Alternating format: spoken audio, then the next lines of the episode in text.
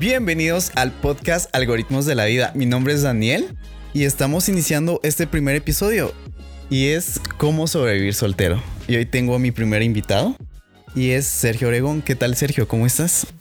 Eh, bien Daniel, gracias, gracias por la invitación. Es un privilegio para mí muy grande poder compartir eh, contigo este, este momento. Sí, y es que admiro demasiado a Sergio porque aparte de ser padre de familia, hace un montón de cosas. Tiene un grupo musical, trabaja con jóvenes de diferentes edades. Que nos cuente un poquito más qué es lo que más hace Sergio Oregón. Música, Promesa Van. Eh, un grupo musical que ha marcado mi vida y que desde muchos años atrás hemos venido trabajando gracias a la ayuda de Dios. Exploradores del Rey, eh, una organización a nivel eh, mundial que trabaja eh, con chicos de 5 a 17 años y Dios nos ha permitido venir trabajando con, con ellos de diferentes maneras, en evangelismo, igual en música, en instruir, con jóvenes, la oportunidad de trabajar con jóvenes y siempre lo digo, no solo estar ahí trabajando con ellos, sino aprender de ellos, eh, de personas como tú que, que tienen una iniciativa muy grande por hacer algo grande en la vida, algo grande para Dios, ¿verdad? Qué excelente y qué genial todo lo que hace y como les decía que aparte de que él trabaja en un montón de cosas, también es padre de familia. Tiene una familia también. Que nos cuente también cuántos años lleva de casado, cuántos hijos tiene. 12 maravillosos años de casado. Es mucho eh, tiempo. sí, un tiempo, eh, algunos lo toman como un tiempo, ah, wow, 12 años. Para mí han sido cortos. Hemos vivido con mi esposa esos 12 años eh, tan maravillosos y cada día nos enamoramos más. Vivimos momentos muy agradables. Hoy contamos con, hoy vivimos con dos hijos que Dios nos ha dado, eh, uno de 11 años, eh, una niña de 9 años, maravillosos que nos hacen vivir la vida de otra forma, ver la vida de otro punto de vista. Disfrutamos todo esto que definitivamente Dios nos lo ha dado, ¿verdad? Sí, yo creo que 12 años es una enorme bendición, pero ahorita ya vamos a iniciar con esas preguntas tremendas que tenemos para el día de hoy. Y, la primera pregunta o que me comente algo sobre esta frase y es, para cada roto existe un descosido. Exacto, wow, esa frase, eh, para cada roto hay un descosido. Eh, es literalmente enfocado a, de que, a que a nadie le falta alguien que lo quiera. A nadie le falta alguien que lo quiera. Y suena, no sé, muy lejos, no sé, pero eh, en cualquier parte del mundo hay una persona que lo quiere a uno. y tarde o temprano vamos a encontrar a esa persona. Bueno, yo ya la tengo, pero a, los jóvenes tarde o temprano van a encontrar a esa persona que los va a querer, esa persona que los quiere. Y es como el complemento de la vida. Sí, exactamente. Y es que hacía referencia a esta frase porque la vida es larga. Y muchas veces nos preguntamos, ¿será que realmente existe esa persona? ¿Será que realmente algún día voy a coincidir con esta persona? Definitivamente, definitivamente. En mi caso, eh, yo conocí a mi esposa y somos de diferentes lugares estamos hablando de kilómetros de distancia de donde vivimos. Nunca me imaginé eh, conocer a, mi media naranja, como decimos comúnmente, siendo de otro lugar. Eh, distinto al mío, una cultura diferente, una forma de vida diferente.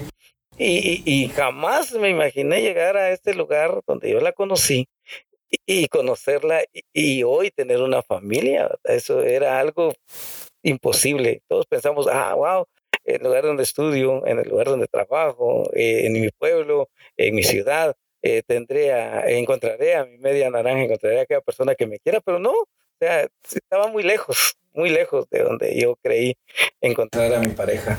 Entonces siempre hay que estar pilas ahí. Eso es muy importante, al buen Chapín, pilas en todo. Así es. y también quiero que me diga respecto a esto que siento yo que va de la mano y es que siempre en la iglesia nos dicen enfócate totalmente en Dios y Él te va a dar a esa persona. Entonces, eh, tenía esa idea, pero más adelante me doy cuenta de que no. Escuchando los testimonios o cuando cuentan la historia de, de personajes como Dante Gebel, donde él menciona que él tuvo que luchar por su esposa y como él dice, si él no hubiera luchado por su esposa, no hubiera existido una Liliana de Gebel ahora. Y también me doy cuenta de Andrés Speaker, que él por un tiempo estuvo luchando por Kelly Speaker. y también dice Kelly Speaker que fue una de las cosas que le llamó la atención. Entonces nos damos cuenta de que ciertamente Dios tiene una persona, pero hay un trabajo por delante. Sí, definitivamente. Em, es como el que quiere un trabajo, ¿verdad? Alguien que quiere un trabajo pues no se va a encerrar en un cuarto, no se va a eh, poner solo, a, definitivamente pedirle a Dios, pero no solo a eso, sino que tiene que actuar, tiene que buscarla, eh, tiene que buscar un trabajo. Cuando uno quiere algo, hay que pedirle a Dios, es un punto muy importante. Hay que pedirle a Dios, eh, tomarse un tiempo en la presencia de Dios para pedirle a Él. Pero escuche esto, un tiempo en la presencia de Dios, pero hay otro tiempo donde yo voy a ver a alguien, me tengo que enamorar de alguien porque no va a venir alguien de la nada, ¿verdad? Eh, o las chicas, mi príncipe azul y que va a aparecer ahí de repente en un caballo a la antigua, eh, pero no va a aparecer ahí de la nada por arte de magia. Tengo que ver a alguien tengo que luchar por alguien. Eh, me llama mucho la atención lo que dice, eh, dice Dante Gebel, ¿verdad? Eso de cómo luchó por Liliana, ¿verdad? Había alguien que ya se le había adelantado. Le eh, bajó. Y eso, sí, y eso puede suceder, pero si no luchamos por lo que queremos, no lo vamos a alcanzar. Ahí está la, aquella chica, aquel chico que nosotros queremos, pues le vamos a pedir a Dios, pero también vamos a enamorar de una u otra manera. Sí, como le mencionaba a estos personajes, porque yo también empecé a creer también que la chica que con la que voy a estar me tenía que ignorar. no me tenía que hacer caso al principio y después venía Dios y me la tenía que dar. Pero no sucedió así. Como que si amas algo, déjalo libre y si regresas tuyo. Y no regresó. es un error muy grande. Eh, tenemos que luchar, ¿verdad? Perseverar, decía alguien por ahí, por lo, que queremos, eh, por aquella chica, por aquel chico.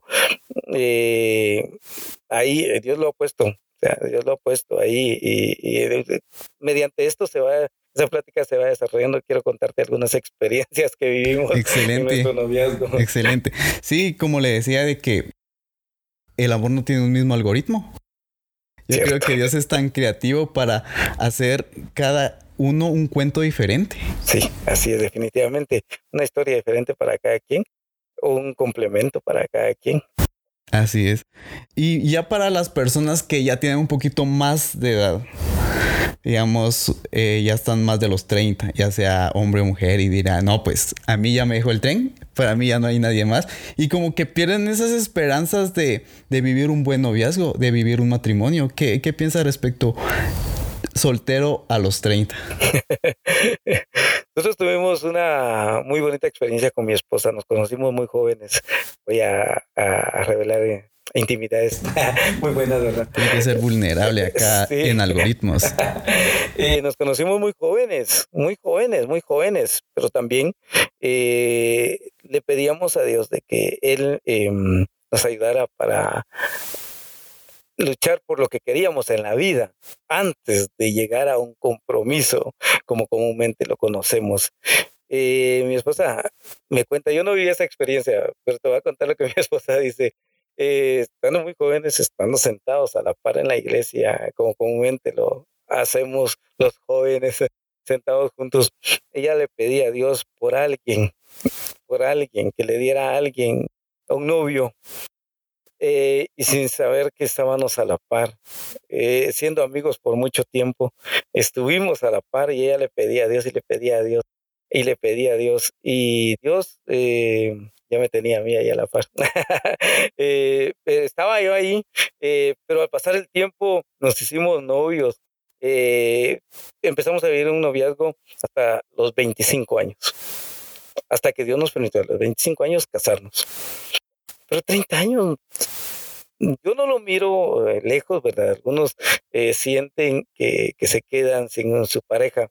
Entonces tuvimos la experiencia y conocimos a una, a, una persona que eh, precisamente tiene dos meses de haberse casado, 36 años de edad. Y siempre se acercaba a nosotros ya casados nosotros y nos pedía consejos. Y a mi esposa principalmente porque es una chica, le pedía consejos y le decía que le ayudara a orar porque se quería casar. Sentía que ya era muy tarde, que ya no iba a encontrar pareja. Qué curioso, pasó el tiempo y encontró a su pareja. Diez años menor que ella. Curioso, se enamoró eh, de él y él no es que ella lo haya buscado porque él era más pequeño de edad, sino que él se acercó a ella. Se casaron dos meses y nosotros los vemos pasar sirviendo a Dios, servir en la iglesia. Y ahí están, llegó el tiempo. O sea, nunca es tarde. La Biblia dice que todo tiene su tiempo. Así es. Qué increíble historia, ¿verdad? Y es que he conocido también personas de que dice, tengo 27 años, tengo 28 años, ya me está dejando el tren. y, es peligroso pensar así porque llega al punto del conformismo, donde quizás por por no quedar otra vez soltero, están soportando una relación tóxica, por no, ahí sí que estar nuevamente en esa etapa de, de la soltería, están todavía en esa relación tóxica. Y, y quizás también lo que sucede es que aceptan a cualquier persona, se conforman con cualquier persona. Ahí sí que el que a mí viene no le echo fuera, porque ya es demasiado tarde. Sienten ellos que ya, que ya no van a conseguir a nadie, de que ya se quedaron solteros de toda la vida. Es un punto de desesperación. eh, no, eh, yo decía algo eh, en lo que platicábamos al inicio, es hay algún punto muy importante, tomarse un tiempo en la presencia de Dios. Y esto significa también de mm, pedirle a Dios, pero también de no desesperarse. Y, hablábamos de actuar también, pero no hay que desesperarse. O sea, Dios tiene un propósito para cada vida.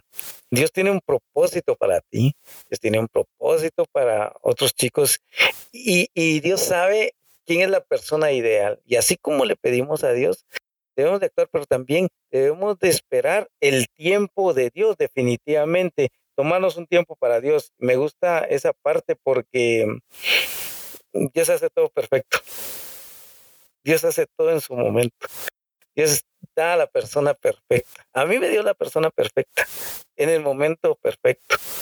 Contaba de que fuimos novios desde muy jóvenes, pero no nos casamos luego. Estudiamos, tomamos un tiempo para hacer eh, estudiar, servir en la iglesia, servir a nuestra comunidad, servir en lo que queríamos.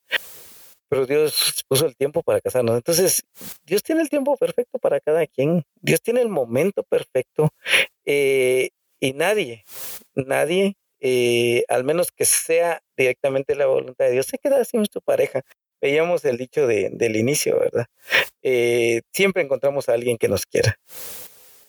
Sí, y como yo le decía de que a veces es lo que ocurre, de que el miedo a quedarse soltero.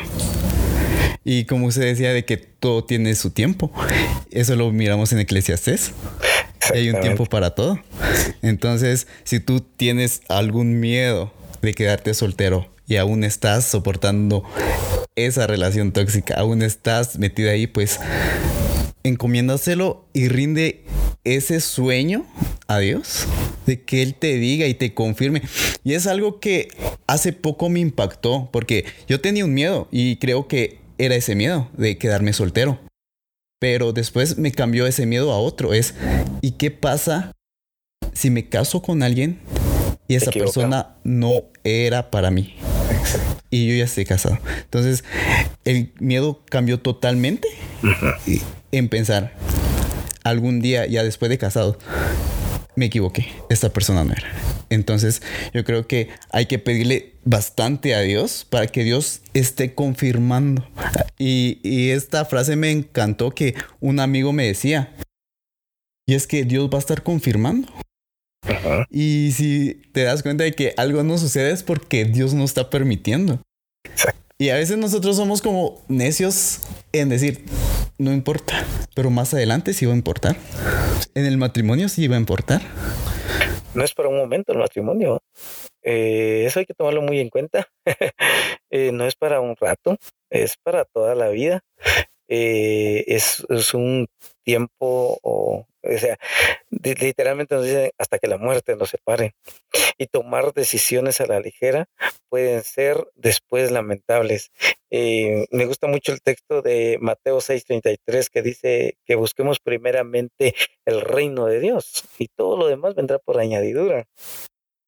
Esto habla mucho de que llega su momento, o sea, cuando busquemos a Dios y actuemos y esperemos en que Dios haga algo. Sí, y, y algo que me asombra, lo que dice en Jeremías 29:11, dice, planes de bien tengo para ti y no, y de, no mal. de, mal. Entonces, lo que Dios quiere es verte bien, lo que Dios quiere es verte contento y más con la persona que Dios tiene preparado para ti. Bueno, pues creo que esto ha sido todo por el día de hoy y Gracias. siempre acostumbro a terminar con una oración. Entonces voy a dejar el tiempo a Sergio para que él termine hoy con una oración. Eh, gracias, Daniel. Eh, qué importante. Vamos todo en todos nuestros proyectos, eh, nuestro noviazgo y aquella persona que necesitamos en las manos de Dios. Muy importante. Eh, Dios hará. Dios hará. Me gusta esa parte. Dios es bueno todo el tiempo. Dios es bueno. Esto significa que Dios hace las cosas bien hechas. bien hechas. Y a nadie nos dejará eh, en mal. Siempre eh, bien. Oramos, oramos. Dios, gracias te damos por este tiempo donde podemos aprender de que tú eres bueno, donde podemos conocer que tú tienes un propósito para nuestra vida. Este tiempo, Señor, donde tú nos enseñas a que si confiamos en ti, las cosas cada día serán mejor. Pido, Señor, por aquellos jóvenes que están clamando por una novia, por una pareja, por una esposa, que tú puedas hacer algo especial en ellos, que tú puedas darle, Señor, esa persona ideal, de acuerdo a tu voluntad, de acuerdo a tu propósito, Señor, y que todas las cosas les salgan, les salgan bien. En el nombre de Jesús, bendice la vida de todos los que nos escuchan en este momento, la vida de Daniel, Señor, y que lo sigas usando de una manera muy, pero muy especial. Gracias te damos, Señor. Amén y amén.